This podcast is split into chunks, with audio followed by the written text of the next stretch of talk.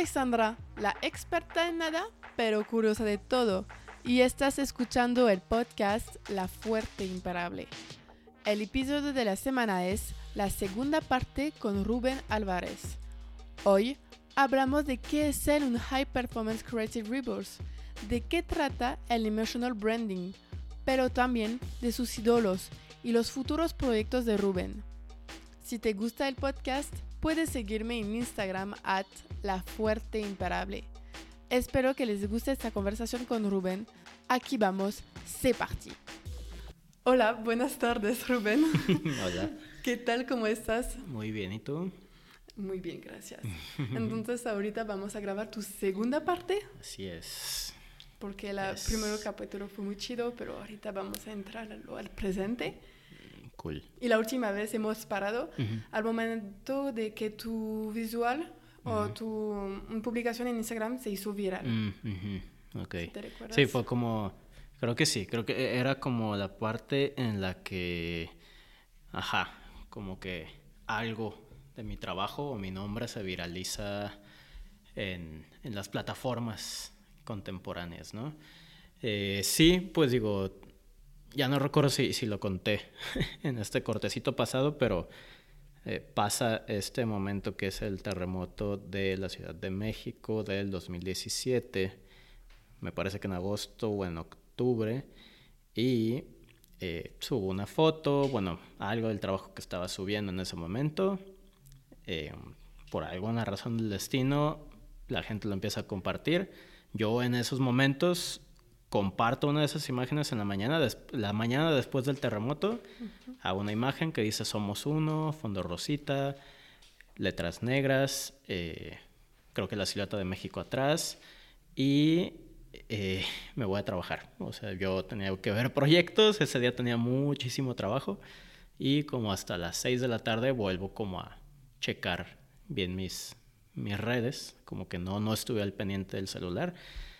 Y pues, o sea, había explotado lo, para lo que para mí era, pues, números a los que yo compartiendo mi trabajo nunca había llegado, ¿no? O sea, yo estaba acostumbrado así, pues, dentro de tus círculos, tu trabajo puede ser como, eh, sí, retuiteado, recompartido, este, reconocido, lo que sea, la gente sabe cómo chambeas y todo, pero eh, en este caso era como muchísima gente que no conozco está compartiendo esto y no está parando, o sea, no está parando porque como el problema sigue y como fue algo muy fuerte para, para México en específico, o sea, algo muy relacionado a 1985, donde hubo esta como gran momento como hito de la historia social de, de, México, ahora como que se repite un poco, empieza a surgir como muchísima solidaridad por parte de la gente,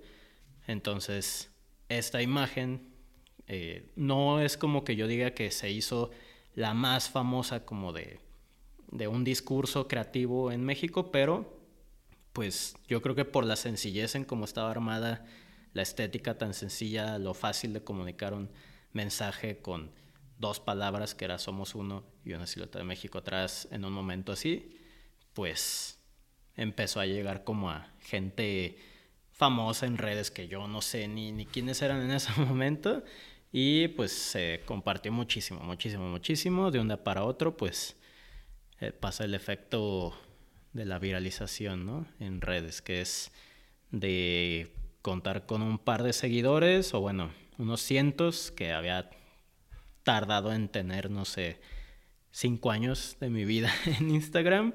Ahora tenía 10 mil o 15 mil de un día para otro, 24 horas. Y, y no sonará mucho. Hay gente que ahorita ya eso es como... no es nada, ajá. Pero, o sea, hace cuatro años todavía para mí era como... ¿Qué es esto? Porque, ¿Por qué algo que hice tan sencillo se, se viraliza? Y ya pues empecé como a, agarrarme de ahí, ¿no? Como de esta estética, de este eh, como experimento creativo visual que no es, o sea, ya luego entraremos como en ese tema de cómo lo, cómo me siento, yo, yo considerándome alguien que explora la creatividad desde muchos ángulos, ese específicamente, esa cuenta se empezó a convertir como en un experimento muy sencillo, más de narrativa que de proceso ilustrativo o, o de diseño. Entonces se empezó a volver como una lucha interna de, a ver, lo que menos me está costando trabajo hacer es lo que está más pegando más en una viralidad digital y lo que a veces me tardo dos semanas en hacer una ilustración hermosa que le puse todo el corazón, tiene tres likes y pasó desapercibida por la red. Ya te digo, luego entraremos más en esos temas y siento que todos los creativos o artistas que estamos como en redes sociales tenemos esa disputa como de qué tanto te dejas ir por el trend, qué tanto te dejas ir por lo que te gusta y cómo encontrar el, el, el punto medio. Ajá eh, para los objetivos que tienes, ¿no? En ese momento, pues, como mis proyectos no estaban nada relacionados a, una visibilidad o audiencia en redes sociales, o sea, no, no, yo no vivía de, de una visibilidad en redes sociales o tener una cuenta con miles de seguidores o lo que sea. ¿Vivías de qué? Pues yo llevo, llevaba haciendo ya muchos años branding, eh, después de mis agencias, este, después de mis proyectos haciendo branding, algo de ilustración, algo de eh, postproducción para videos con algunas empresas. Ahora sí que era como este eh, espectro general de freelancer donde pues sí sé hacer muchas cosas, pero en lo que más me, especializaba en ese momento pues era visual, audiovisual y, diseño, branding, ¿no? Eh, pasa esto, Entonces está raro para mí porque lo que para mí implicaba trabajar mucho, de repente empezaron a ver, a partir de, ese suceso que pasó, del terremoto, pues pone que al mes me busca una marca y me dice, oye, estaría cool hacer algo contigo. Tenemos, voy a decir un número, pero seguro no estoy muy alejado de eso, mil pesos. Y pues es la primera vez que alguien me pagaba por un contenido digital creado por mí. Así estuviera, no sé, muy tardado o muy simple o lo que sea. Para mí empezó a marcar como un modus operandi distinto, ¿no? Como un proceso incluso hasta de, pensar eh, negocios o, o, pensar mi economía personal, pues. Nueva opción. Sí, era como, a ver, simplemente optimización de recursos, ¿no? Y de, y de energía vital. De, güey, a ver, esto de recursos. te cuesta 10 puntitos de energía vital y recursos, eso te cuesta 100 a ti y los dos te remuneran igual, pues ¿cuál vas a hacer? vas a usar más el que tienes 10 puntitos en vez de gastarte 100 en, mm. en algo que te van a pagar lo mismo. Entonces... Es la regla de los 80-20. Eh, totalmente, o sea, es, es, es optimización de, de recursos por resultados, ¿no? Em, entonces, pues sí, fue como un aprendizaje poco a poco de, a ver, llegó esta marquita, te ofrecen 500 pesos, luego 1000 pesos, luego estos, ah, no, que 3000 pesos, y luego tal vez esta otra, otra vez 1000 pesos, por hacer cosas como, oye, me haces una frase para mi campaña publicitaria y bla, bla, y pues era como, ok, pues a mí me toma 5 minutos, se las mandaba y me aceptaban el proyecto. Y era como... No, no, lo entendía, ¿sabes? No lo sabía procesar mucho. Ya después entendí yo muy personalmente que le estaba dando mucha importancia yo al factor técnico o, o, al factor del proceso, digamos, handmade o de hacer algo, tardarte mucho en la técnica con algo, ¿no? Cuando no le estaba dando el valor necesario al proceso de conceptualización que yo llevo trabajando 15 años de mi vida. O sea, que como no se ve y como no es tangible como no es algo que... Un concepto, si tú no lo ilustras, no... Nadie sabe que tú llevas trabajando un concepto en tu cabeza dos años. Entonces hasta yo mismo me fui con la finta como de menospreciar ese tipo de de experimentos visuales o de trabajo y decir, puta, está bien raro que me paguen tanto por algo que me tarda tan poquito, pero pues no estaba viendo que para mí ya el proceso de conceptualizar una frase, todo un tema de tres horas de análisis en tres palabras, para mí ya es muy fácil, porque por la misma repetición de que es un proyecto que he llevado ya, o sea, tal vez no posteo ya todos los días, pero tengo, o sea, literal, llevo 6.000 posts entre mis cuentas que he hecho de, experimentos y de, constancia de conceptualización en, en, acortar narrativas en un mensaje corto, a veces con colores rosas, con colores más pasteles, a veces con ilustración, a veces más con eh, simplemente trabajo de diseño.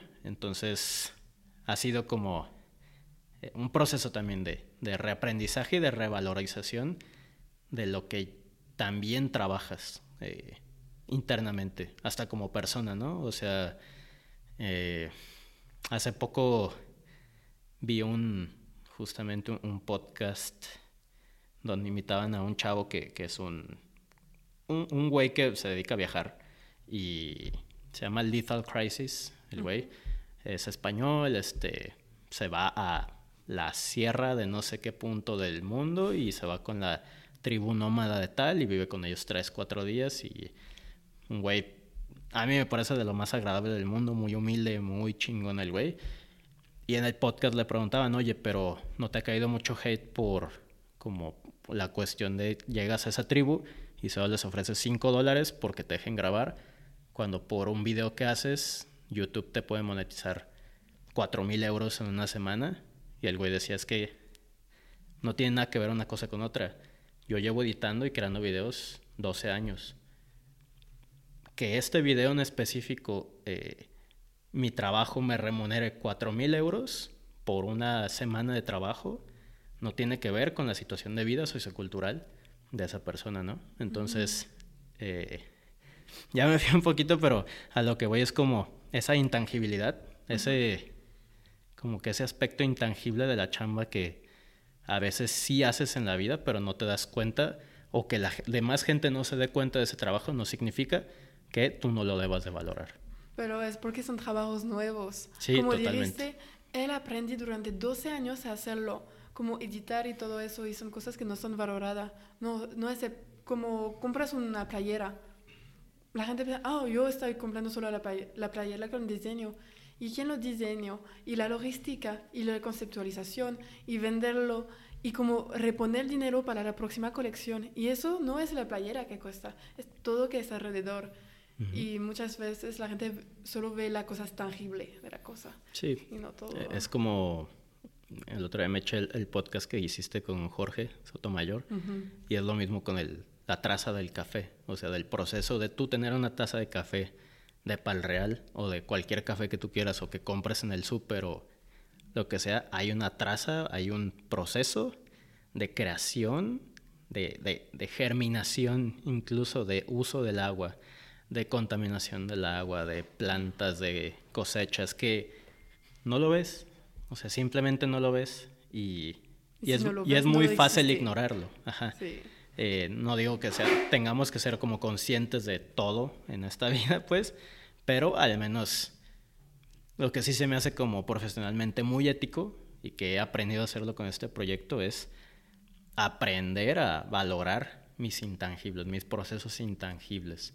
Eh, lo que sí he hecho por mucho tiempo y que ahora tal vez puede hablar la gente, pero yo sé que se puede ver como un dinero fácil algo o un trabajo fácil, pero pues para mí ya lleva muchos años atrás de carga. Y pues ya lo estoy, y lo, he hecho por muchos años, entonces... Y de aprendizaje y todo eso. Exacto, entonces esa constancia pues de alguna manera también siempre termina pagando. Y tengo una pregunta sobre eso, siguiendo ese tema. Es que en tu sitio web te describes como High Performance Creative Rebels. Y para mí son palabras que no se junten, o al principio no se juntaba. Explícanos, ¿por qué eso?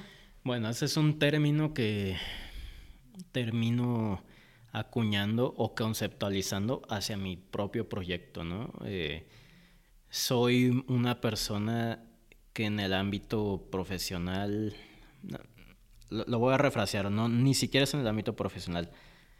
trato de, de, verme como un ser íntegro, ¿no? Como que lo profesional está anclado a lo personal y a lo físico y a lo emocional y, y, a tu espacio de trabajo y, y bla, bla, bla. Entonces, eh, yo empiezo a analizarme mis propios procesos hace como unos dos años ya y empiezo a, teorizar incluso mis propios procesos, cómo, cómo cómo me veo haciendo lo que hago, yo cómo, cómo creo que estoy haciendo el performance de lo que hago, está siendo realmente a la altura de lo que me gustaría hacer o, qué estoy tomando de referencias para saber si, si estoy dando el ancho de lo que hago con lo que hago, ¿no? Eh, un ejemplo de esto es, eh, es, muy comparativo, pues, pero eh, para mí un gusto que tengo desde muy, muy, muy pequeño, pues son los,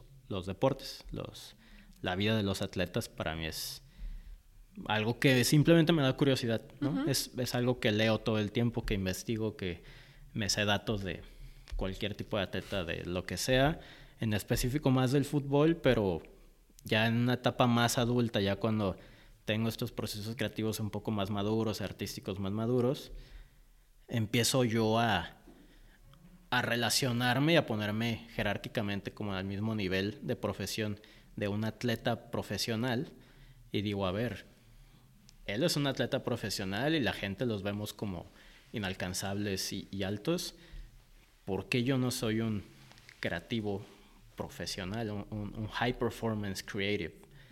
Eh, eh, o, te gusta, la primera pregunta fue, ¿me gustaría hacerlo?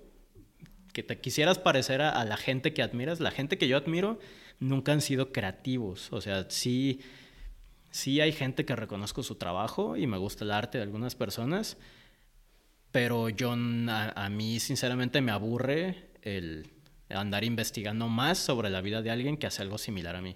Es como, güey, ya sé qué piensas, ya sé qué te agüita, ya sé qué te inspira, güey. Ya, o sea, no, no me estás aportando nada nuevo.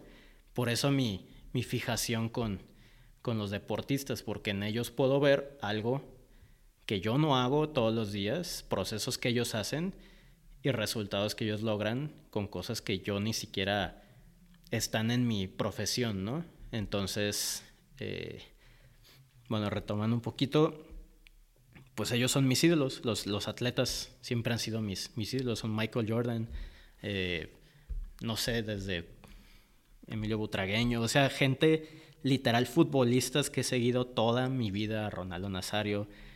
Estrellas del deporte. E, estrellas de ese deporte en específico que desde muy chico para mí han sido, me sacan las lágrimas ver una jugada de fútbol hermosa, así soy esa persona.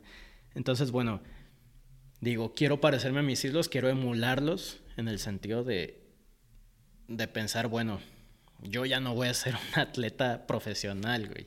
Ya tienes más de veintitantos años, está difícil que entres a jugar a la tercera división de tal cuando hay un morro de 15 años que lleva 15 años entrenando y que está en el peak performance físico que puede estar un niño de 15 años. Entonces digo, bueno, ¿qué es lo que sí puedo hacer?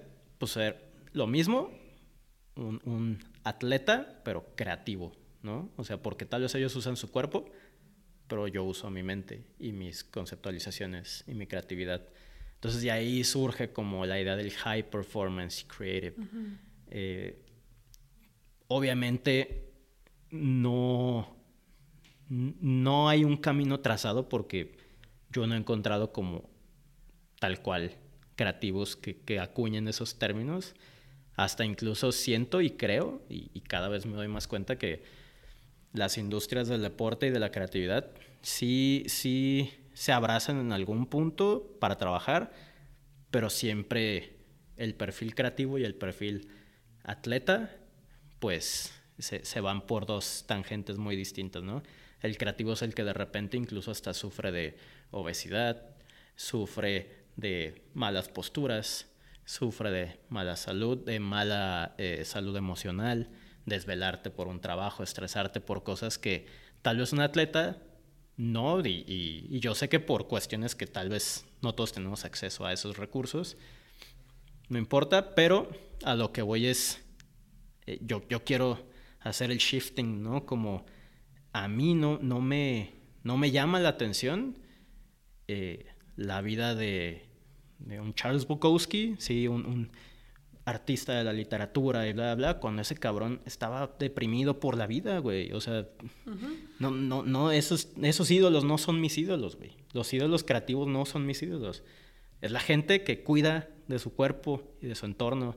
Y sé que no todos los atletas son así, pero hay muchos que sigo que digo, no mames, para mí eso, eso es literal, tu templo, o sea, tu, tu composición físico-química, biológica, es lo que crea incluso el pensamiento y el lenguaje que da, que genera las ideas. ¿Y cuáles son tus puntos importantes para que un creativo, un artista, se hace high performance? O sea, un resumen, si podías. Yo, yo creo que, bueno, mi, mi, mi teoría al momento en lo que va es eh, cada quien tiene que, que encontrar su, su círculo, su, su círculo de nodos importantes.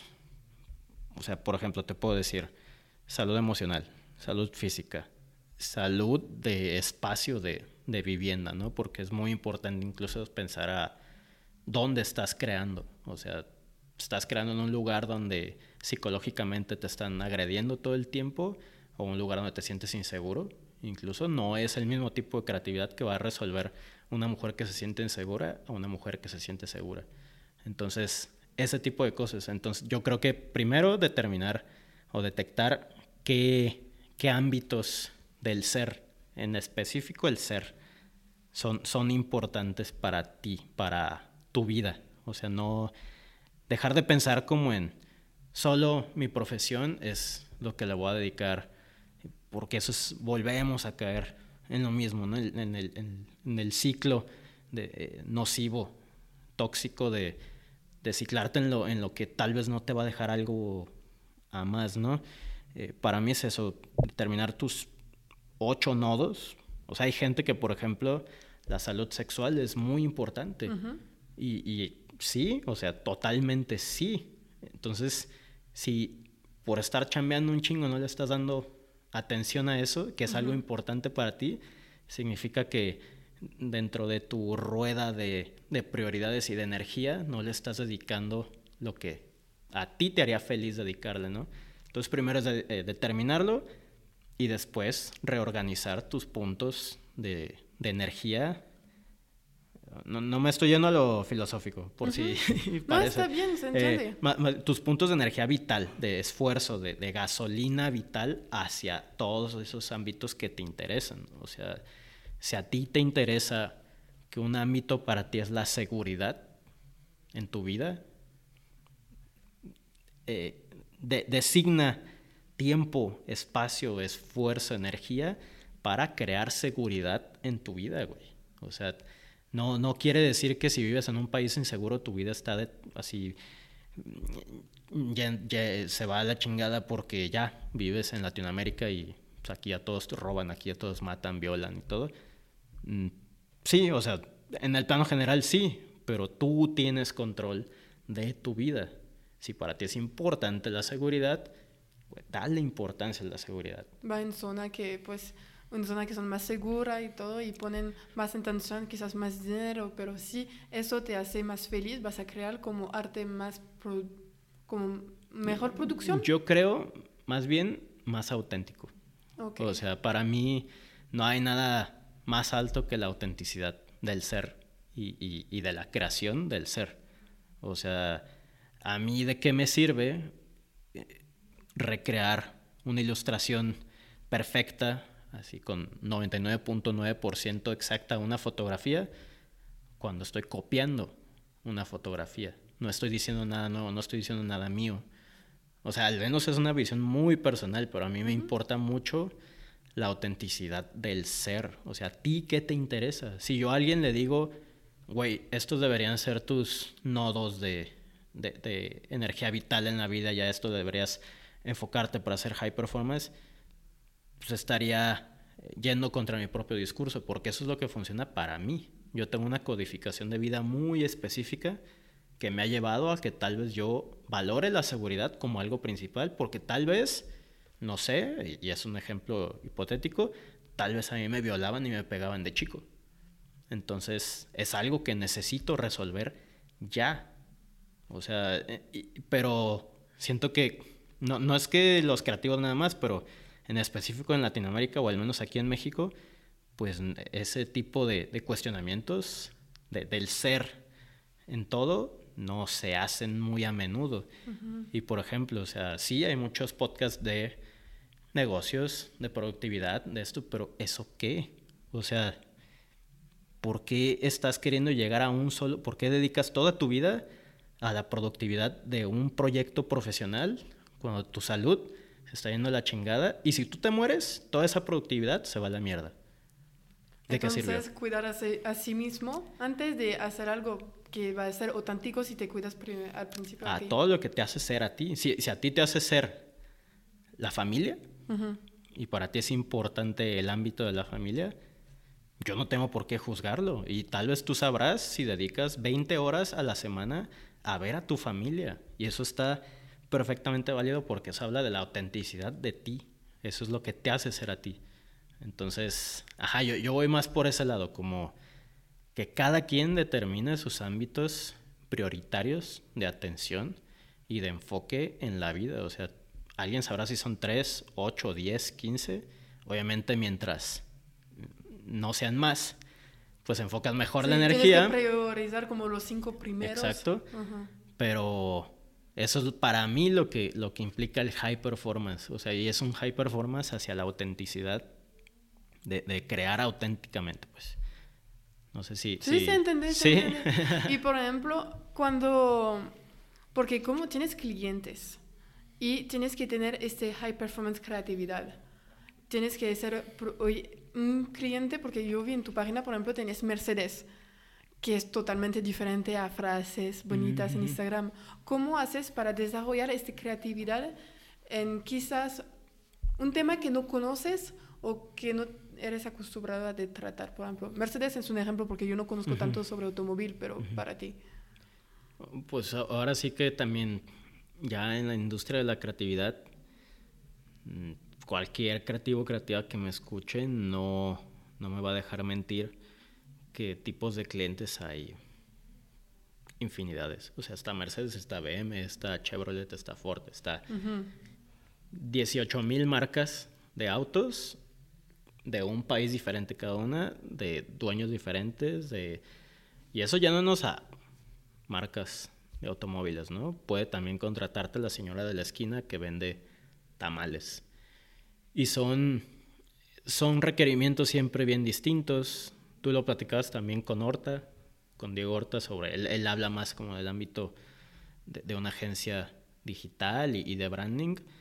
Siempre va a haber ese güey que te pide delfines en un logo y que le cambies esto y va a haber el cliente mamón y va a haber el cliente que es un amor y que se hace hasta tu amigo y o sea entonces en, primer paso eso o sea saber que mientras tú ofrezcas servicios y, le des la, apertura al cliente a que propongan estás eh, estás inmune totalmente, perdón, estás abierto totalmente a que te propongan lo que sea. O sea, si tú, si tus servicios no están acotados de cierta manera y solo dices, güey, yo hago creatividad, pues puede llegar Doritos y puede llegar los churritos de la esquina pidiéndome creatividad. Entonces, hay gente que le encanta esa, e, esa versatilidad, ¿no? O sea, hay incluso industrias dedicadas a, güey, o empresas, yo hago todo. O sea, venga lo que venga, te cobro según qué tan grande eres y bla, bla.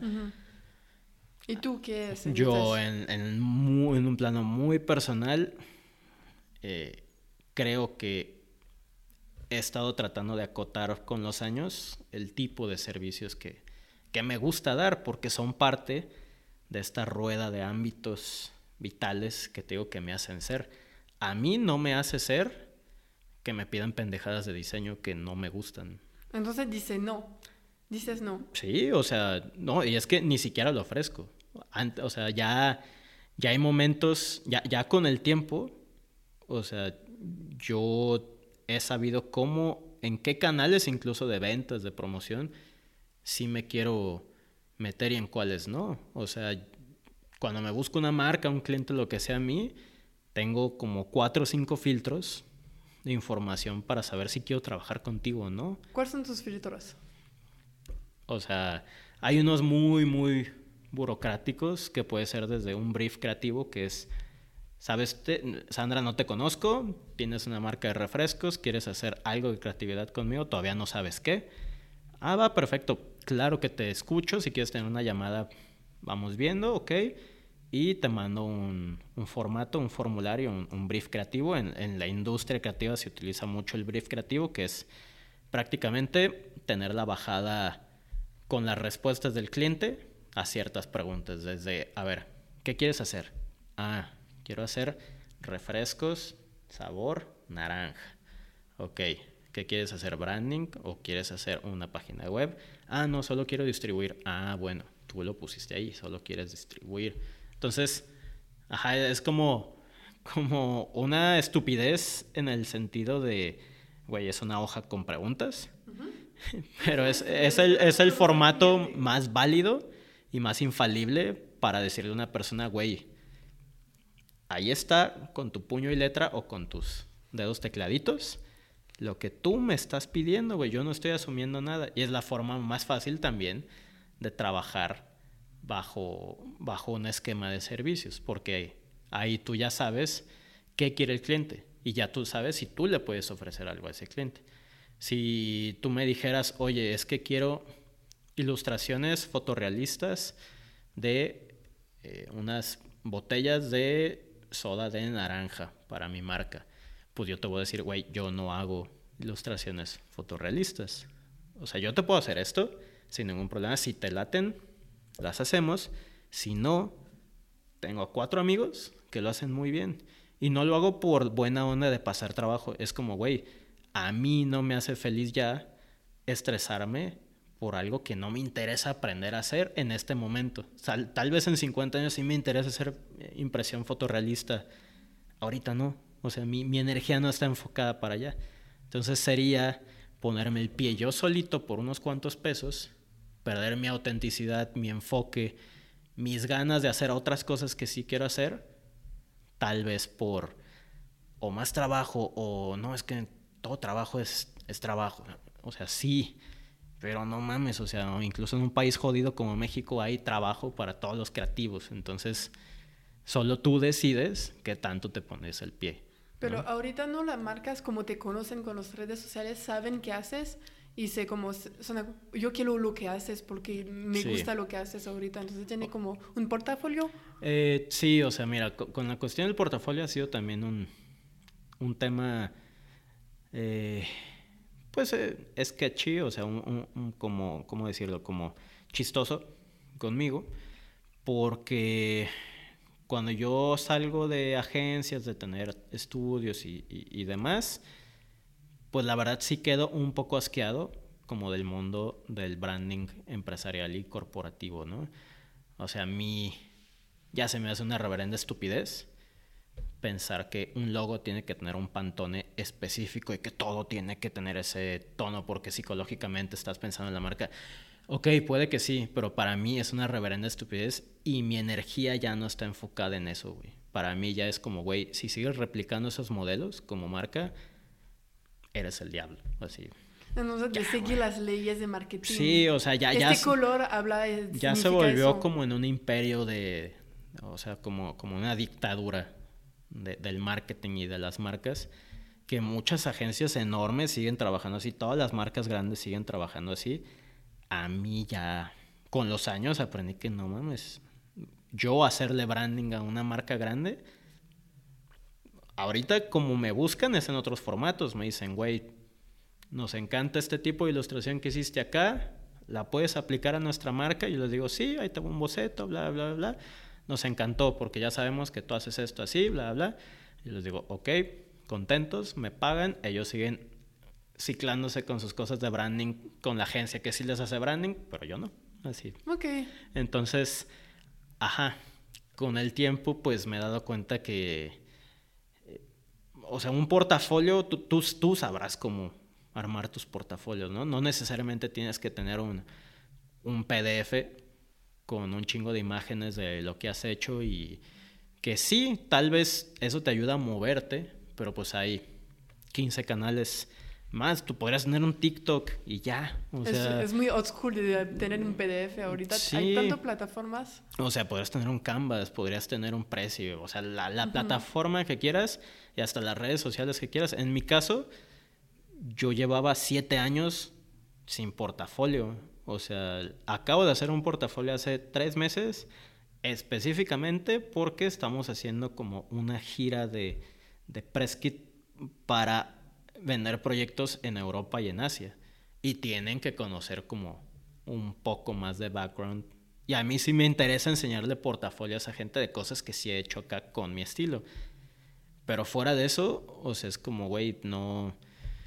Pues mi Instagram es lo que hago todos los días con gusto y auténticamente. Ese es el nuevo portafolio. Y hablaste de branding y lo que me gustó y que es la primera vez que lo escuché es contigo es que yo vi en tu sitio web que haces emotional branding y no es branding como marketing y todo eso. Leí un poco sobre eso, es muy interesante, entonces puedes platicarnos un poco más de qué es. Mira, llevo como unos cuatro años o cinco ya dando cursos, eh, workshops, masterclasses, todo tipo de formación relacionada al emotional branding. Es un término que no, digamos, no lo inventé yo para nada, es más bien es como una rama oscura del marketing, todavía oscura porque no es avalada como por grandes empresas, pero pues es algo que existe, que es las emociones detrás de, una marca. Y no me refiero como emociones falsas, me refiero más como, al menos mi, mi enfoque en el emotional branding es, detrás de las marcas hay personas y esas personas sienten y creen y saben y se les mueren familiares y tienen perritos y tienen esto. Y es esa gente con la que tú haces negocios y es esa gente la que opera una marca. Una marca por sí sola, o sea, Coca-Cola, no es una persona. No existe así un, un güey que dices, ah, eso es Coca-Cola y se mueve y tiene brazos y... Hay un CEO, hay un CFO, hay 40 mil empleados en una planta de Coca O sea, para mí eso es el emotional branding, entender que detrás de las marcas, del juego de la vida, que es tener un negocio y una marca, si tú decides tener un juego y, que, se llama Tengo una marca, tienes que entender que esa marca no es nada. Las personas son esa marca. La gente que opera el día a día es esa marca. La gente que toma decisiones es esa marca. Entonces, eh, es como un curso de fundamentos de, de, replantearle preguntas a la gente que tal vez ya tiene marcas y proyectos y bla, bla. A mis cursos y todo llega gente desde o que terminan de estudiar apenas o están estudiando o tengo 10 años con esta marca y estamos buscando como rehacernos, eh, reformarnos, bla, bla. Para todos es lo mismo, o sea, son las mismas preguntas, güey, ¿por qué haces lo que haces? O sea, ¿por qué tienes una, un buffet de abogados, güey? Sí, dinero. no me interesa, güey. Personalmente, tú, abogado, güey, ¿por qué te gusta hacer eso, güey? O sea, te da paz, te da...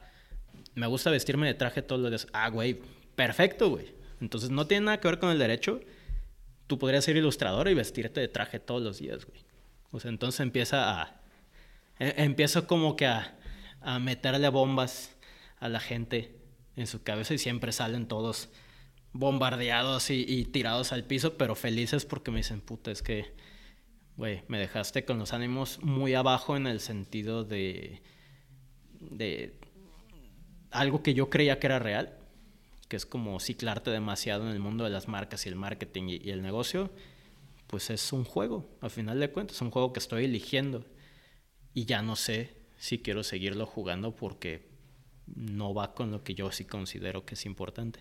Entonces en estos cursos es donde también como que le he enseñado a la gente y a algunas personas como dirigido hacia, güey, ¿qué, ¿qué valoras realmente en tu vida? ¿Qué quieres? O sea, sí, todos queremos dinero porque con eso intercambiamos bienes y comida y, seguridad y un techo.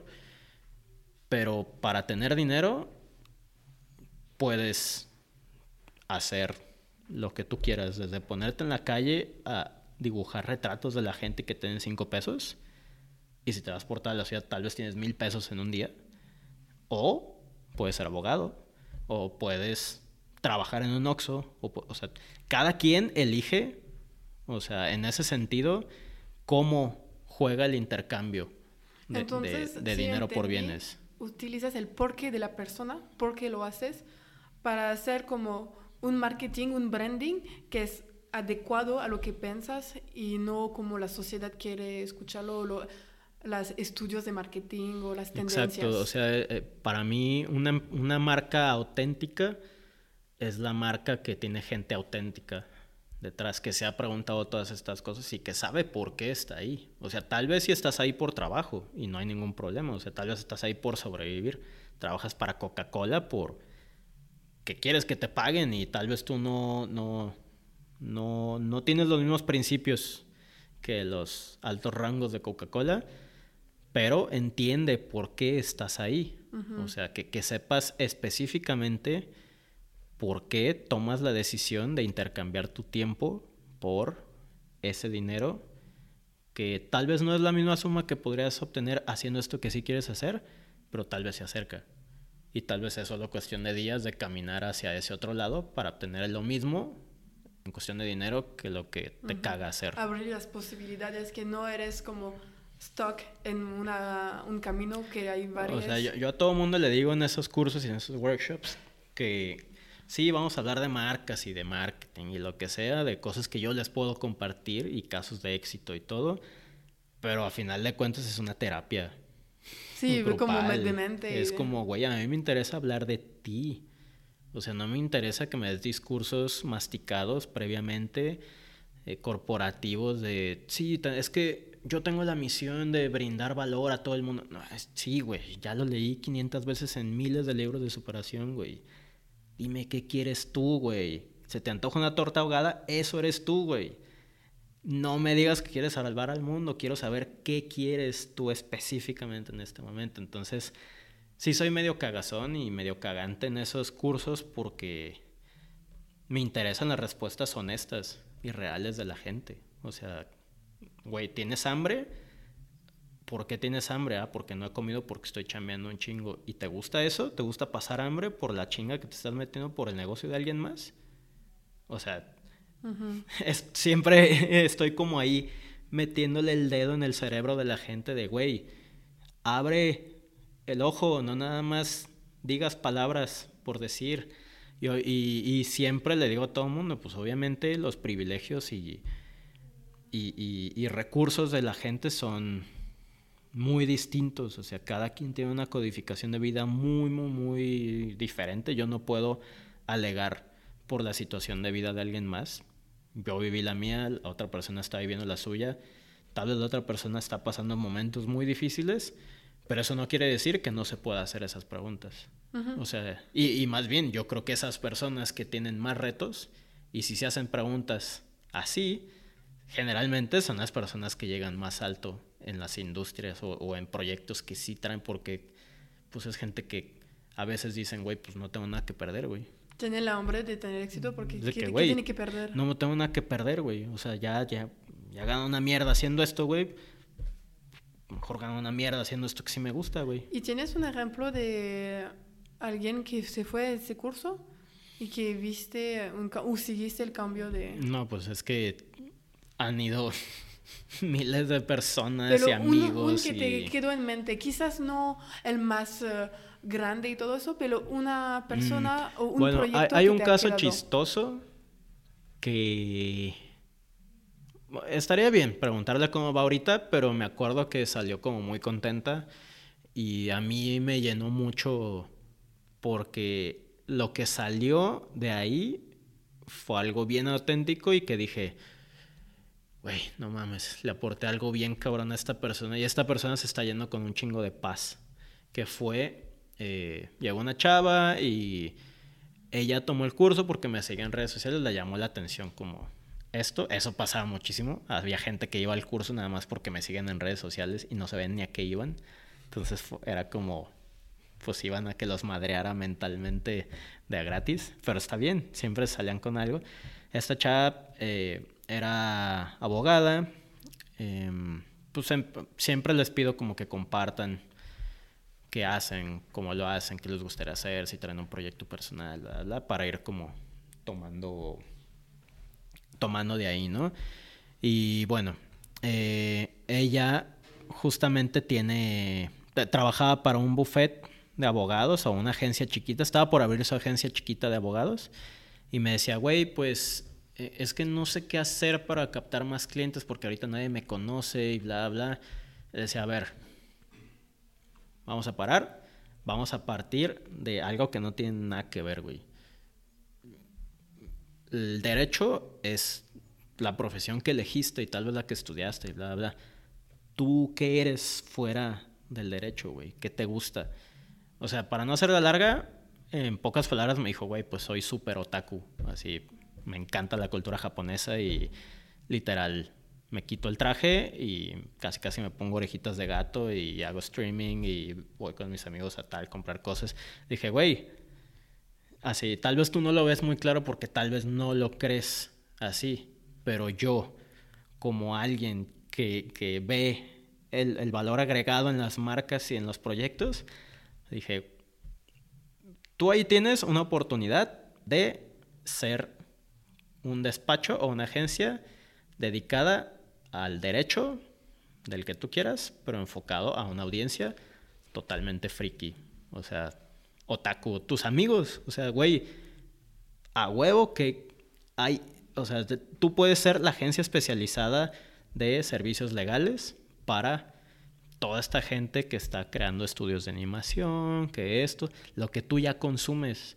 O sea, no tienes por qué irte a por la misma tangente que los señores de 50 años con los que trabajabas, este, no, güey, crea tu propio camino y tal vez al principio es difícil, pero güey, yo no he escuchado nada así. Entonces... Y la gente, ella va a entender sus clientes mucho más que, sí, y un güey de 50 años que le vale. Y al final sí lo hizo. O sea, te digo, ya no le he preguntado cómo le va, pero eso es lo que me interesaba, como, güey. Súper interesante. Hazlo, güey. Eh, eh, literal, estás juntando las dos cosas que quieres hacer en la vida. Ajá. ¿Por qué no hacerlo? Eso es súper bien, porque es cosas totalmente diferentes. Yo no pensaba un ejemplo tan... Pero se puede ver que todo se puede juntar, entonces. Sí. Y tengo una pregunta. Me dices si totalmente es como nada que ver. Válida. ¿Por qué 4R? Mm. Digo, ese es un tema más o sea, más trivial, no, no tiene mucha explicación. Bueno, sí, las cuatro R's. Yo no sé si esa como porque estaba disponible en Instagram, entonces pusiste Mira, sí, sí fue porque estaba disponible, pero también porque tengo una, una anécdota personal de chico, de cuando iba en la primaria, de muy niño. No sé por qué, tal vez yo creo que hasta yo lo, yo lo atraigo, pero desde muy niño, como he sido muy introvertido en, la parte social, me cuesta al principio abrirme con las personas. Ya cuando me abro, ya soy el mejor amigo de todos y soy la fiesta. Pero no, al principio desde muy chico me, me ha costado trabajo y pues más en la primaria cuando vas descubriendo como tu personalidad y todo los primeros días de primaria ningún profesor se aprendía mi nombre, tal vez porque no participaba mucho y tal vez yo siempre lo he relacionado porque pues no hay dentro de mis círculos de amigos conozco en toda mi vida he conocido a 10 Rubénes, así. No es un nombre como el más común como Juan o Ricardo y, y, y todos los maestros, profesores, maestras siempre confundían, ah, Roberto, Raúl, Ricardo, o sea, me decían miles de nombres y ya un día como que, no sé, me molesté con un profesor de inglés, me paré y le dije, Rubén, Rubén, con R. Y ya me acuerdo que, o sea, como que lo tengo muy, muy, muy clavado. Y cuando estaba buscando usernames, pues siempre es, o sea, he pensado como en eso, güey. Pues Rube, me dicen Rube. Entonces, güey, pues con un chingo de R's, güey. Digo, está muy tonta la historia, pero ajá, pero pues sí tiene que ver como con algo de mi vida, pues. Muy importante es Rubén. Sí, sí, sí, sí, sí. Y no eres solamente artista, desde poco tienen también un café con tu novia Kim, sí. que se llama Sinónimo, porque abren un café que, que no es tan conectado con el mundo del arte, vamos a decir. Ajá pero que yo sé que ahorita conectas los dos y puedes conectar tus ambiciones juntas. Sí, mira, esta, esta historia creo que no, o sea, lo saben muchos amigos y, y, muchos cercanos, pero pues creo que no me ha tocado hablar como públicamente de, de, por qué o cómo nació el proyecto o así. Entonces, aquí tenemos la exclusiva. no, mira, em, digo, yo con Kim ya llevo unos añitos. Eh, en una relación y todo muy chingón, muy cool. Eh, pues eventualmente estar conmigo siento que pues soy muy cagante con la cuestión de las preguntas, así como le hago preguntas en mis cursos a la gente de, güey, ¿por qué haces esto y por qué haces lo que haces y por qué pierdes tu tiempo en un trabajo que no quieres? Pues yo creo que le hice demasiadas preguntas así a Kim en algún punto. Y, ajá, o sea, no, no, no me enorgullece mucho ser tan, tan cagazón en mi relación. Pero bueno, siento que por ahí tal vez nació y ella trabajaba antes en otro tipo de, de negocios, o sea, nada que ver con, con un café, para nada. Pero nosotros, pues, no sé, nos gustaba en nuestros tiempos libres ir a tal café o probar esto nuevo o bla, bla, bla. Eh, se da la oportunidad de ella salir de la empresa en la que estaba, pero me dice, oye, salgo hasta octubre, este, me quedan un par de meses, voy a ver si, si en octubre entonces hago algo que sí me guste y ya hablamos del tema y pues fue como, ah, quiero poner una cafetería. Dije, va, pues yo, yo te apoyo como yo pueda con lo que sé hacer de, de En ese caso el branding sí me gusta, ¿sabes? Como proyectos para mí en los que sé que tiene una razón de ser cada cambio y cada cosa, ¿no? Entonces, bueno, yo te ayudo, bla, bla. Entonces ya, ya estábamos bien puestos y ella específicamente se junta un día con Jorge Sotomayor, que también ya estuvo en el podcast de Pal Real. Platican y en pocas palabras, creo que Jorge, yo no estuve, pero lo que le dijo fue como, güey, a ver, la vas a cagar si no sabes operar una cafetería, cáele a Pal Real, este, trabajas acá pues como trabajaría cualquier empleado, vemos dónde caes, si caes de barista, si caes de acá, si caes bla. Y pues ya, este, vamos viendo. Si te late, me dices y le entro.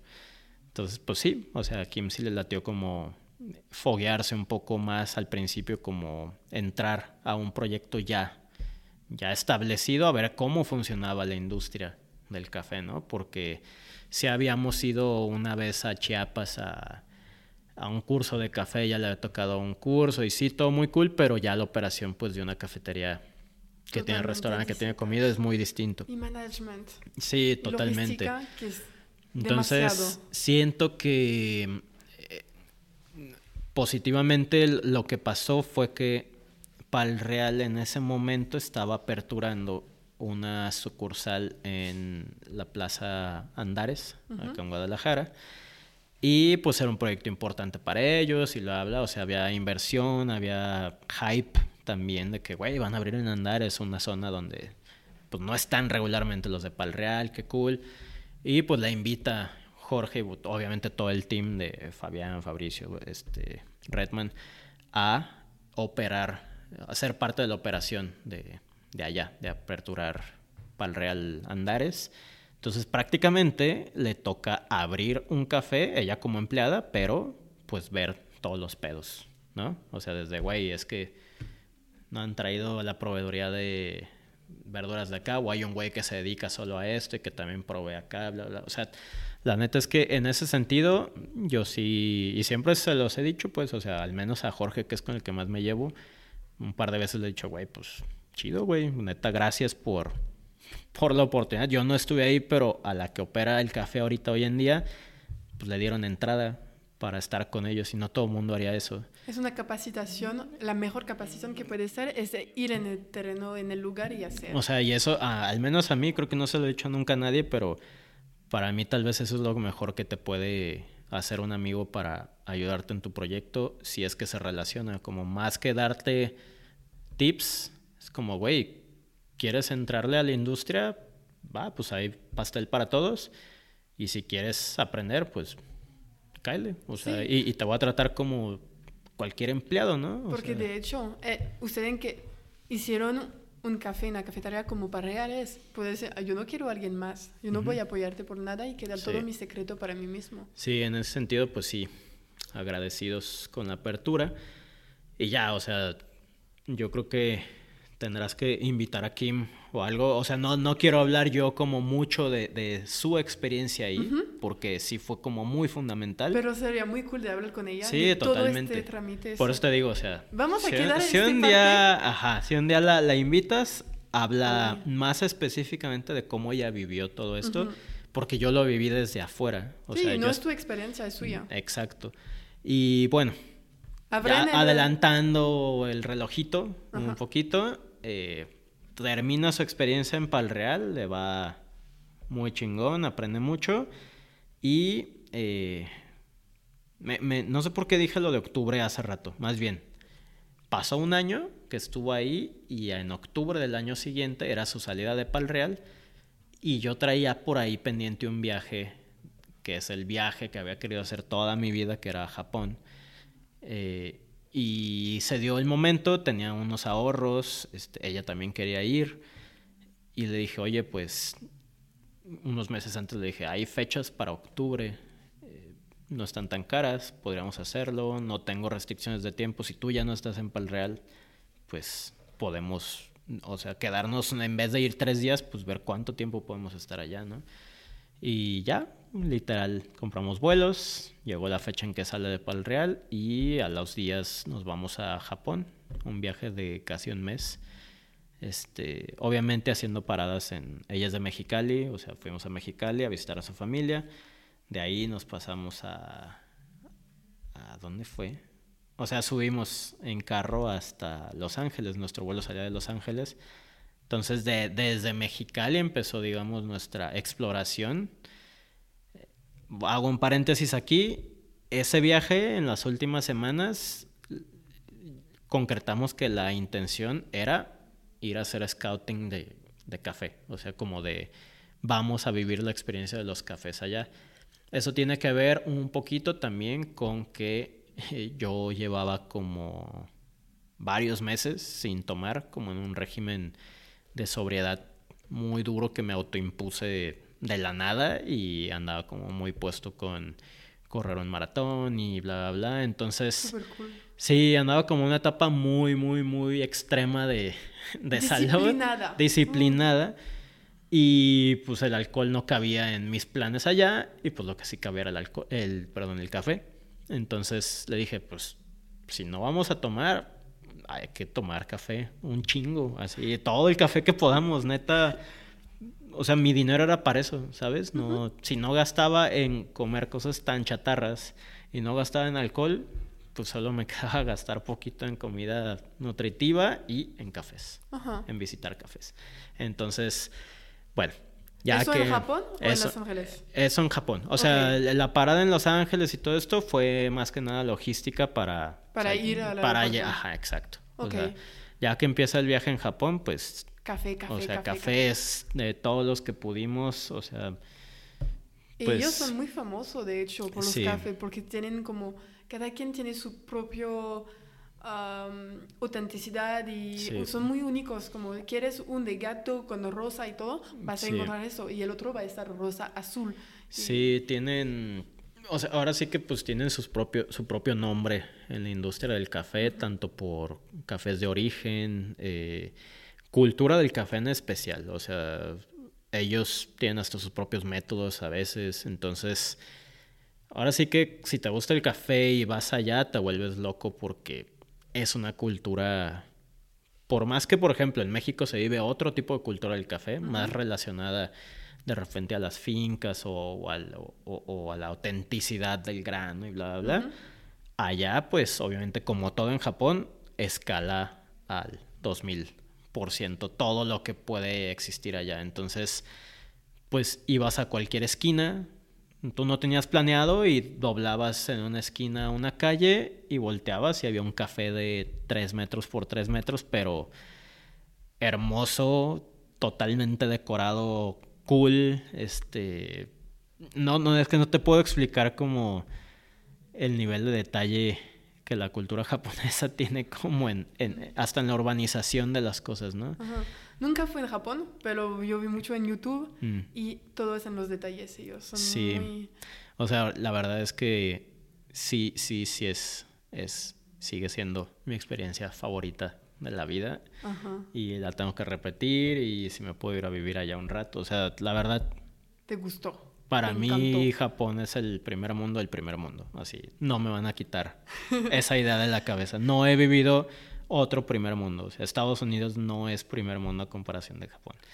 Ni Europa. No, no, nada. No hay primer mundo. Yo soy parte de esta persona que no hay primer mundo. Sí. Porque primer mundo es económicamente, socialmente somos los peores. Sí. No, y, o sea, lo que me refiero en primer mundo, sí, sí tiene una, una connotación más, más de cultura, en el sentido de que yo, al menos yo personalmente, aprecio mucho por ejemplo, el, espacio personal, el que no utilicen mis cosas, el que la gente no grite al lado de mí. Y esos güeyes son totalmente eso. Entonces yo llegué y así como si me hubieran puesto un trono, o sea, yo llegué a donde la gente es como yo en la vida social. De güey, no te voy a molestar, no me molestas, todo el mundo es servicial, todo el mundo con respeto. Eh, si no sabes una dirección, el guardia literal te lleva hasta donde está de la manita, te sientes seguro, la gente hace lo que quiera. Obviamente tienen sus pedos y sus problemas como, sí, pues que hay un machismo familiar raro, que no sé qué. En todos lados tienen sus pedos. Y yo, como yo le he dicho a todo el mundo, de pedos a pedos, yo prefiero, prefiero los pedos de allá. Así, prefiero que no me maten. Entonces, ajá. Esta, esa es mi experiencia en Japón. Duró tres semanas y media, creo. Estuvimos en varias ciudades, este, viajando, viviendo.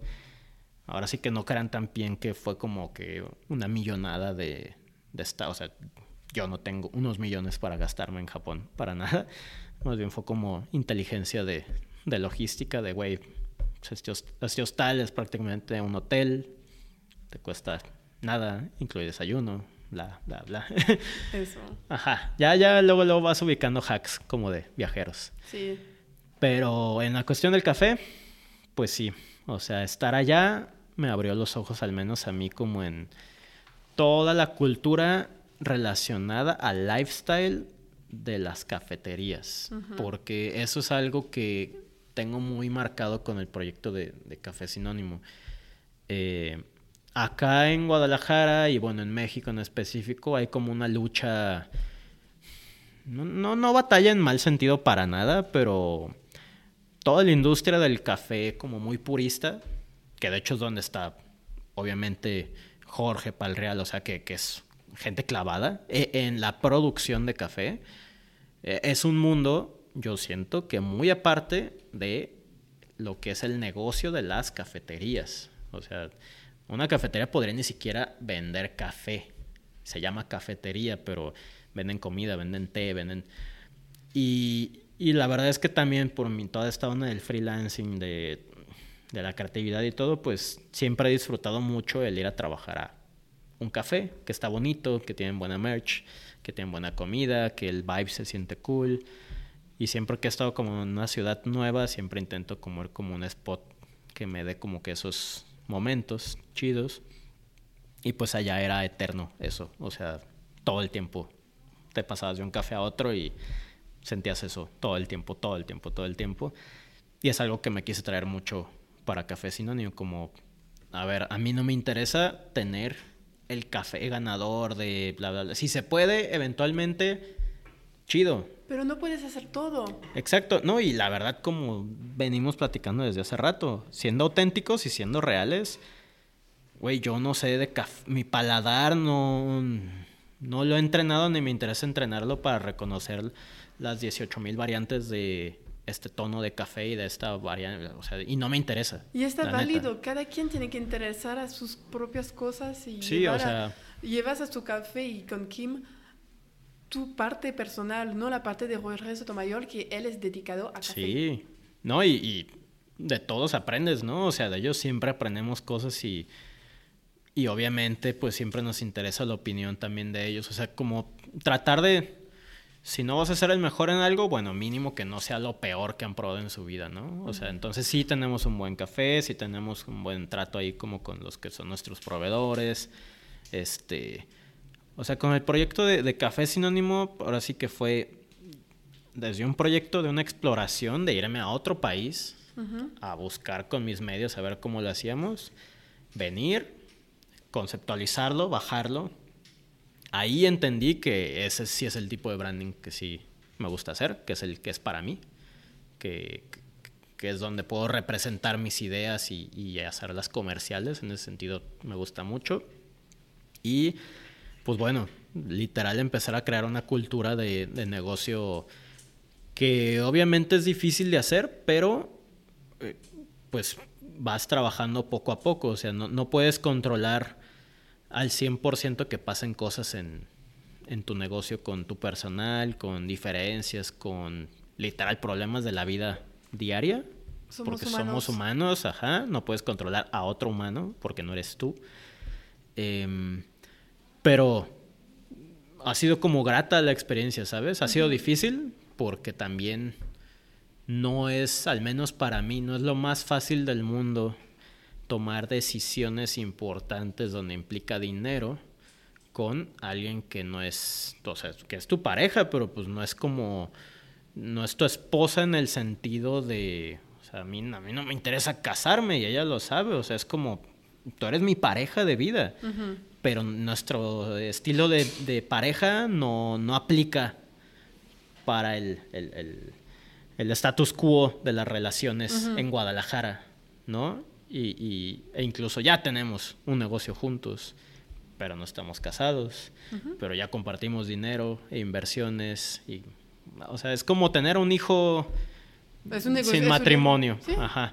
¿Y, eh, y, te digo, es difícil porque pues no es como que tenemos muchos referentes de gente aquí de cómo hacen las cosas así. O sea, yo no tengo prácticamente amigos que tengan un negocio, que sean pareja y que lo lleven chido. Así. Aquí yo no tengo amigos así. Yo puedo llevarte en Francia y voy a ah. hacerte una lista. Como... Es que. diferentes culturales. No, y, digo, no tienen nada de malo, pero eso lo he explicado miles de veces en mis círculos. Y, y, yo respeto a todos mis amigos que se casan y que buscan otro estilo de vida en pareja. Pero yo les digo, güey, yo yo no estoy aquí para seguir los pasos masticados de alguien más si yo no estoy consciente si yo quiero seguir esos pasos. O sea, nadie va a venir a decirme a mí que por llevar tantos años con alguien me tengo que casar con esa persona y que a partir de eso es cuando puedo empezar a hacer negocios o cosas con esa persona. O sea, hasta en ese sentido sí me gusta como romper un poco la regla y hacerlo al revés y decir, a ver, pues, ¿por qué no, güey? Así, ya lo queremos hacer ahorita, Hacer tus propias cosas. Y entonces yo quiero saber qué hace que Café Sinónimo es diferente de los demás.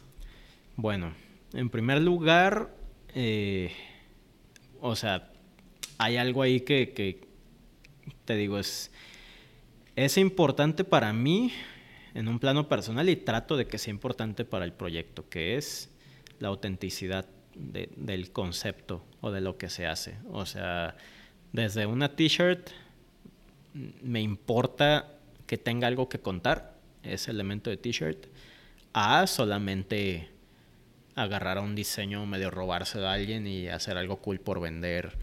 Porque eso hacen hasta muchas cafeterías, ¿sabes? Es como, ah, pues todas las cafeterías tienen merch, ah, pues hay que hacer unas t-shirts de esto, o nomás ponen su logo y es como, güey, no, o sea, eso va mucho con mi, con mi personalidad, pues, o sea, si ya estás haciendo el esfuerzo de algo que si le dedicas una hora más puede quedar bien cabrón de cool, pero si no das ese ancho queda en el 98% de las demás cosas que hacen todos los demás.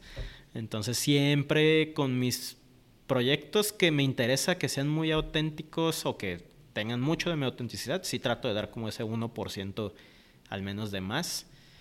Y pues eso se ve reflejado en nuestra merch, se ve reflejado eh, pues hasta un poco en, el interiorismo, en el proyecto de la casa que tenemos. Los libros que son adentro. Sí, los libros, este, pues también tenemos un tercer socio que se llama Alex, em, que está entrando a la sociedad desde hace unos meses, que él también, o sea, es, parte de, este camino o, o, la elección de tener ese tipo de socio es importante, es como, no nos interesa tener a cualquier güey, que sea un hijo de puta con los números y, y ya por tener más lugares, más dinero, más todo. Una franquicia de ese No, exacto, no. O sea, y, en los momentos más difíciles, cuando me toca estar con Kim en la casa y que pasamos un día difícil por algo del café y que como ella es la que opera, me toca de repente, pues a mí escuchar más y, ser como el, el, hombro de repente de, es que pasó esto, y la, verdad eh, pues es, es donde yo le, le, le, digo, le recuerdo, o al menos le digo, para mí este proyecto está para que hagamos cosas chingonas, que nos hagan felices y que tengamos calidad de vida. Y que la gente que está ahí también esté feliz, trabajen chido, tengan calidad de vida y todos podamos crecer. Si no se está logrando una de esas cosas y no se va a lograr, por mí no es negocio y no me interesa seguirlo. O sea, en el momento en que tú digas que no te gusta esto, va. O sea, yo, yo no es como que estoy ahí por millones o ¿Sabes? O sea, soy muy así con los proyectos. Si no me aportan... para apoyar a Kim y porque te gusto, que le gusta y Exacto, es, es, es, parte de nuestra relación ya. Es como un hijo. Y, y, y, está divertido. O sea, fuera de los baches que pueden haber en un, cualquier negocio, está divertido pues ver que tus amigos van, que gente que no vive en esta ciudad llega, quiere conocer, dueños de lugares que tú admiras te escriben y te dicen, o incluso lo que nos pasa mucho y, a veces nos trae con la cabeza como locos es lugares de Barcelona, de Austin, de lugares que admirábamos cuando estábamos creando el concepto que decíamos, no mames, estaría bien cool alguna vez conocer, ya nos siguen y nos escriben y, y es como, güey, está chido, entramos... Entramos como en el círculo de sus amigos, por así decirlo. Y, se siente chido. O sea, para mí eso es lo que es tener un proyecto así como Café Sinónimo. O sea, sé que habrá gente que hable más como de la rentabilidad, del negocio, de todo. Pero pues al menos yo lo veo como, güey, si no soy feliz y no lo estoy disfrutando, pues no me importan tres pesos más o un millón más de pesos. O sea, no es relevante. Está súper bien. Y entonces este proyecto es como tu nuevo baby. Sí. ¿Y cuál es? Porque yo, yo, yo soy segura, más o menos, como yo te vi, como el podcast, porque yo no te conocía antes del podcast. Eres alguien muy curioso, que lo de, como lo dijiste. ¿Tienes algunos otros proyectos que puede ser profesional o personal? No privado, pero personal. Mira, eh, ahí te va. Tengo muchos proyectos. Ah, qué cool. Este, sí. Mira, de los que públicamente, pues tengo por ahí ya más posicionados, pues puede ser lo de un proyecto que se llama Puro Pinchy Power, que es una cuenta que he ido trabajando con contenido también desde hace muchos menos años que la de Rube, pero pues que se ha, digamos, movido en redes mucho más y pues lo agradezco mucho.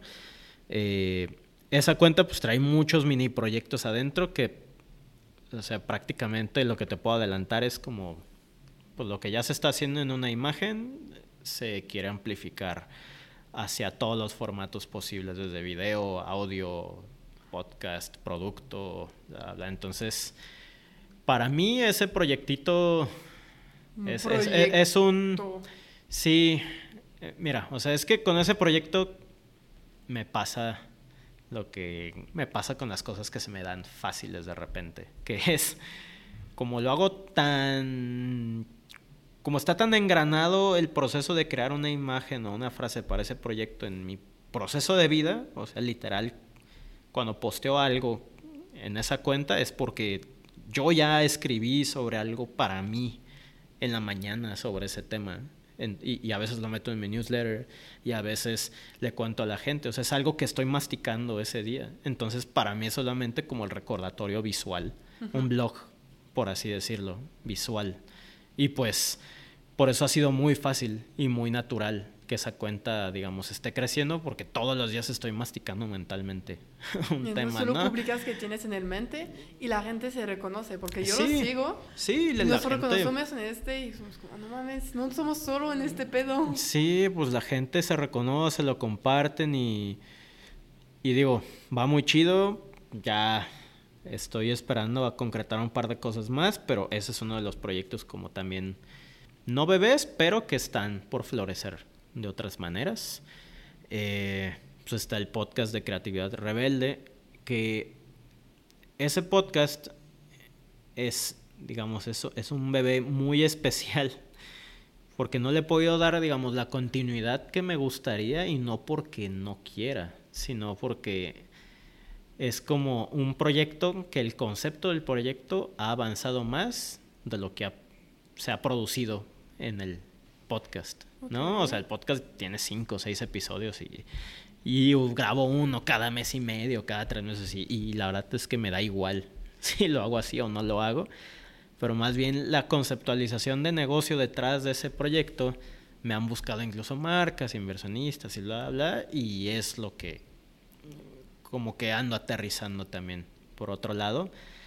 Y bueno, ahí muy, muy, muy como el, primo de todos estos proyectos, pero pues que también es importante para mí, se llama Performance y es una plataforma deportiva, cultural y artística donde estoy asociado con un par de amigos más y la idea es que estamos creando proyectos con tres pilares que es cultura, arte y deporte para venderle proyectos culturales a marcas grandes y marcas deportivas. O sea, como empezar a unir de neta esos tres pilares en, la cosa México. que te gusta. Sí. Que te decías que se juntan, que no se juntan. y, y eso nace justamente así, la neta, porque a nosotros tres y a nuestros amigos nos caga ver que la cultura, por ejemplo, del fútbol en México es pues los medios la siguen perpetuando como algo, tratando al pueblo como ignorante. O sea, prefieren invertir en darle a Tecate, o sea, no sé, el estadio tal vez patrocina o deja que Tecate por dos millones de pesos ponga una la tota de Tecate afuera del estadio y ponga tres monas enseñando las chichis y eso es lo que está en la cultura alrededor en México. Y eso es a mí lo que yo sí quiero cambiar, que es como, güey, no por, no por ser malinchista, pero ¿por qué no ves la Premier League? ¿Por qué no ves a otras partes? ¿Cómo están trabajando en la parte de sponsorship? Y, cómo están eh, incidiendo culturalmente en niños, en la salud de gente, bla, bla, bla. O sea, el fútbol es un juego, prácticamente, o sea, ¿por qué no invitas a que más morros jueguen y le inviertes a que más morros jueguen? ¿O por qué estás dejando que solo la Federación Mexicana, con lo corrupto que es, pues se haga cargo de todo, o el gobierno? Porque no hay iniciativas privadas que estén utilizando ese juego o ese deporte para crear más salud entre la sociedad? O sea, porque para mí, al menos mi, mi creencia es que pues y, esto es algo ya medio chistoso, pero lo tendría que, revisar bien. Ok. Pero lo tengo... Yo si yo puedo seguirte en esta opinión, es que fútbol es algo que todo el mundo sigue. Sí. Que entonces va a tener un impacto sí o sí en la gente. Es que hay un factor masivo ahí en, en la parte del deporte y del fútbol específicamente en Latinoamérica. Sí, y que va a impactar lo, toda la publicidad que va a hacer va a impactar y impacta a quién? Los jóvenes. La gente que lo sigue son los jóvenes. Y lo chido de, este proyecto que, que practicaste un poquito es que sí incluye la cultura eso y que sabemos que es la cultura que cambia todo. Sí, o sea, por mí, o sea, para mí lo importante es como empezar a conectar, a ver, hay un chingo de cultura que rescatar, por ejemplo, solo hablando de México, en el valor artesanal, en el valor de toda la historia que existe culturalmente en México es, no mames, le damos la vuelta al mundo con toda la historia cultural que tenemos acá y todo el vestigio cultural. Eh, ¿Por qué no se utiliza en un modo educativo, utilizando el juego, utilizando el arte? o sea, ¿por qué no, no lo hacemos así cuando ya hay una plataforma masiva que es el fútbol en México? ¿Por qué seguimos perpetuando discursos sexistas y chafas y, haciéndolo ignorante el, mundo del juego, ¿sabes? Eh, pero bueno, sí, poco a poco va cambiando, es la intención. Eh, ese proyecto pues está no en pañales porque sí llevamos un par de ya, yo creo que dos años si lo compartes es que... ¿Eh? Si lo compartes significa que... Sí, sí, sí. O sea, es, es algo importante porque le dedico tiempo en mi semana. Y, y mínimo sí, sí le trato de dar seguimiento. O sea, no, no es algo que ahorita ocupe la mayoría de nuestros tiempos a todas las personas involucradas. Pero a todas las personas que estamos ahí, así, todos compartimos la idea de que hay un factor masivo en México que podría ser utilizado mucho mejor, que es el fútbol o la masividad del fútbol, para mejorar la educación en México, el nivel de salud en México, ayudar a los morros, ayudar así, neta. Ahí tenemos la respuesta. Neta, a México le gusta el fútbol. Hay que hacerlo ahí, pero hay que hacerlo bien y no hay que dejárselo en manos de un gobierno, bla, bla. No lo van a hacer. Sí, ¿y qué te hace entonces ser orgulloso de ser mexicano? Pues eso es también otro tema. como, como tengo doble nacionalidad, pues siempre, toda la vida he estado como... ¿Soy mexicano? Soy mexicano, pero soy panameño. Pero bueno, en específico con México, mm, también muy personal, ya hace como 3, 4 años dejé de creer como en la nacionalidad, eh, eh, en el factor nacionalista. A mí antes se abogaba mucho como por algo que también contaba Jorge, como estos movimientos izquierdistas este, más sociales del STLN y bla, bla, bla. Ya, la neta, ya me, me desligué de la idea de, de, que tu identidad es un país o una bandera, porque, güey, pues, todos somos ciudadanos del mundo y las fronteras son un pedo político económico que se estableció, pero eso no determina qué eres, ni quién eres, ni qué. Entonces no creo como en identificarme con nada de la patria, para nada, y de hecho me caga el, ya me caga el discurso como muy patriótico, pero sí reconozco que en México me gusta mucho... La tierra americana, más. ¿La qué? La tierra mexicana más el espacio mexicano, sí. Eh, la cultura que hay adentro. Sí, totalmente. O sea, la cultura que se da entre la gente de acá, pues es todo mundo puede decir eso de un mexicano, ¿no? Que cuando llega un mexicano a otra parte del mundo, sabes que hay, hay vida, ¿no? Y, y, se da por lo bueno y lo malo, o sea, tal vez es por toda la miseria que se vive en muchos sentidos en México, que aquí sabemos sacar lo mejor de la mierda que tenemos al lado, ¿no? Entonces, o sea, eso, eso sí me, me da orgullo, ¿no? Que aquí puedes ver muchas historias muy conmovedoras, inspiradoras en la gente. O sea, un mexicano con huevos no lo para nadie. Y eso crea en México, ¿no? Pero eso es una verdad. Es un hecho. Ajá. Mexicano, mexicana, lo que sea, es y, huevos me refiero no en el sentido como de género, ¿no? O sea, como las ganas, ajá, como la fe, puta. O sea, en el buen y en el mal sentido, imparables. Eh, eso, eso sí me hace orgulloso como rodearme de, gente que tiene muchos huevos, en el sentido de, las ganas. De que lograr cosas. Sí, de lograr o de moverse o de hacer o no hacer o deshacer o es una pasión muy... Animados. sí, sí, sí, sí. O sea, no sé si genéticamente venga ahí de algo medio raro. pero, pero sí, en México sí siento que se hierve la sangre mucho. sí. Y entonces ahorita estamos llegando al fin del podcast. Sí. Entonces todo el mundo tiene que contestar a algunas preguntas. Échale. Primero, ¿qué te hace despertar cada día? Bueno, lo voy a contestar en el sentido filosófico y en el sentido de la vida real. En la vida real me despierta el portón de mi edificio porque mi ventana da exactamente ese portón y alguien sale siempre como a las seis y media, siete y me despierto. Así, literal.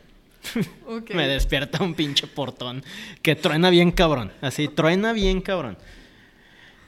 Al abrir y al cerrar. Bueno, eso. En segundo lugar, pues me despierta, la verdad, pues todas las metas y sueños personales que, que tengo que me repito todos los días. O sea, literal, tengo una rutina en las mañanas que, que me recuerdo por qué estoy haciendo las cosas. Y es algo muy personal, o sea, literal, de, desde cómo quiero vivir a mi familia, cómo quiero vivir mi relación con el dinero, vivir mi relación con el mundo, con... Y pues no todo el tiempo lo aplico, pero pues eso, eso me despierto. O sea, mi, mi, mi rutina me, me jala a, a pararme y decir, a ver, ya, ya llegué a clase otra vez. Este, y esa rutina incluye meditación, incluye afirmación, incluye leer, incluye revalorar, incluye escribir ciertas cosas de mi día, planear mi día. Entonces, yo creo que es eso, el día a día, o sea, la rutina del día, la presencia. Muy bien. Si tuviera la oportunidad de cenar con alguien, vivo o muerto, ¿quién sería? Ay, buena pregunta. Mira, eh, ay, ah, o sea, muertos. Mm, esa, si se me ocurre ahorita alguien, te la diré. Pero vivos, específicamente, hay dos güeyes que siempre me han llamado la atención y más porque como que sus libros me han, han estado ahí en momentos como importantes de cambio en mi vida. Y pues son gente muy importante, autores de, self-improvement y, self-help. Uno es Tony Robbins y, y el otro es Tim Ferriss. Y pues los dos, literal, creo que soy un hijo de esos dos autores. O sea, es un güey Tony Robbins que habla sobre cómo hackear literal tus creencias y principios y, güey, tienes el control de la vida, güey, no seas pendejo. Literal, eso te dice. Y Tim Ferriss te dice, güey, pues optimiza recursos, o sea, vive bajo tus propios términos. Si te cuesta 10 pesos vivir en México y te cuesta 10 pesos también vivir en un paraíso en Bali, pues no sé qué estás pensando y te estás quejando de la inseguridad en México, ¿ok? O sea, lo puse como un muy ejemplo, pero eso para mí representa el aprendizaje de, esos dos seres.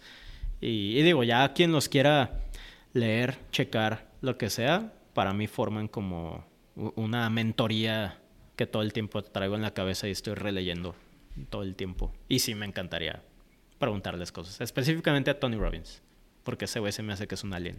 Vamos a animar una cena con él, entonces. Ojalá. y entonces, uh, ¿nos podrías recomendar algún recursos como libros, podcast? Mm Dijiste el libro de Toby Robbins, pero si tienes algo más. Bueno, eh, podcast, consumo mucho podcast. este, entonces, eh, pues el que más consumo por X o Y razón desde hace años, pues es Dementes, de Diego Barrazas. Este, ya, ya nos seguimos en redes sociales. No puedo decir que es mi amigo, pero tenemos una relación bastante cordial. Hay admiración mutua. Está cool. Sí, no, lo sigo bastante. Se me hace que, que lo está haciendo bien. Se me hace que esa línea de información está muy objetiva y está chido ver la vida no necesariamente de alguien que es famoso nada más por ser famoso, sino como la vida detrás. Y otros recursos, bueno, hay un libro que es el que me he estado devorando mucho que me lo estoy echando poco a poco porque lo estoy disfrutando mucho. Si no, ya me lo hubiera echado en un día. Pero se llama Atomic Habits. Ahorita no recuerdo el nombre, creo que es James Clear, el autor. Eh, y prácticamente habla de eh, cómo los hábitos, pues no, no es lo que te enseñan los libros ni las escuelas, son como una cuestión más de, show up, o sea, como no importa la calidad de tu hábito, importa la constancia de tu hábito, o sea, como convertirte en la persona que hace esta cosa, no necesariamente cuántas veces hiciste esta cosa, o sea, es como, güey, quieres volverte una persona más sana, empieza a tomar decisiones un por ciento a la vez más sanas. O sea, te vas a comer una bolsa de papas, bueno, deja dos papas al final. No te la terminaste, güey. Eso habla de que te estás convirtiendo en una persona que es más sana. Entonces, digo, lo va escalando y escalando, pero es un libro que me está como ayudando mucho a, a poner en palabras muchas creencias que traía por ahí. Muy bien. Me gustaría saber si hubiera alguien quien quisiera que yo entrevistara para el próximo episodio. Ok, buena pregunta, porque esa ya se la habías preguntado a la gente. Ah. Sacas nombre. no, mira, no es porque sea mi novia, pero yo creo que Kim, Kim Cervantes, Mailing Kim en redes, eh, creo que hay ahí como que una visión, o bueno, una historia que estaría cool escuchar y más porque me doy cuenta que también los podcasts de repente están o muy están muy em, dirigidos de repente a audiencias, ¿no? O sea, como en este hay más hombres entrevistados, en este hay más mujeres, entonces siento que la gente que está escuchando este podcast está cool que, escuchen a Kim. Eh, porque es una historia muy distinta a la mía. Y está bien para ver cómo se compleja y de tener dos puntos de vista. Porque hay cosas comunes que van a hablar como café sinónimo y de ver dos opiniones distintas. está muy cool. Sí, totalmente. Y bueno, pues también, o sea, ¿por qué no a Diego Barrazas, el de Dementes? Estaría bien escuchar cómo, cómo piensa él como persona que hace un podcast ya masivo. Este, Hay una línea de pensamiento ahí distinta a lo que escuchas al final, ¿no? Totalmente. Muy bien, muchas gracias. ¿Y dónde puede contactarte nuestra andancia que tiene preguntas, que quiere seguir tu trabajo, porque no conocen tu trabajo, pero quieres verlo? Entonces, bueno, a mí, ahí les va, la serie de de redes donde me encuentran. En Instagram, donde más les puedo llegar a contestar es en Rube con cuatro R's como Rubén, nada más sin la N con cuatro R's o Rubex con X al final, igual con cuatro R's. La de Rubex pues es más personal, ahí sí pues cáiganle y sí me pueden preguntar directamente o la neta en Twitter en Twitter también igual Rubex con cuatro R's, la banda ahí me encuentra y me preguntan como más directamente y yo creo que ahí es prácticamente donde pueden, e incluso ahí también pueden encontrar ya como otras ligas, como el mail o cositas para otros requests más específicos de chamba o lo que sea, pero ahí está todo. ¿Y newsletter? ¿Tienes una newsletter? Tengo newsletter. Eh, también los links están ahí en mis dos bios, pero hay mucha gente que me pregunta directamente, oye, quiero entrar al newsletter. No hay pedo, les mando la liga y ya se inscriben y ya. Súper bien. Pues Rubén, muchas gracias por, eh, por compartir con nosotros todos tus conocimientos, tus opiniones, que pienso que son diferentes de lo que pensamos al principio. Y muchas gracias por tu tiempo y por este segundo episodio. No, pues a ustedes. Espero no haberles llenado cuatro horas de espacio. No, tres. bueno, no, no, sí está chido. Sí. Bueno, pues muchas gracias. Gracias y nos vemos la próxima semana por el siguiente episodio. Y mientras eso, pueden seguirme en Instagram, at La Fuerte Imperable. Nos vemos la próxima semana. Adiós. Bye. Si escuchas este mensaje, significa que llegaste hasta el fin. y por eso muchas gracias. Espero que te haya gustado, que aprendiste algo nuevo y que encontraste tu dosis de motivación para convertirte en arquitecto de tu propia vida. Si te ha gustado el episodio, puedes compartirlo con alguien que podría inspirar. Nos vemos la próxima semana. A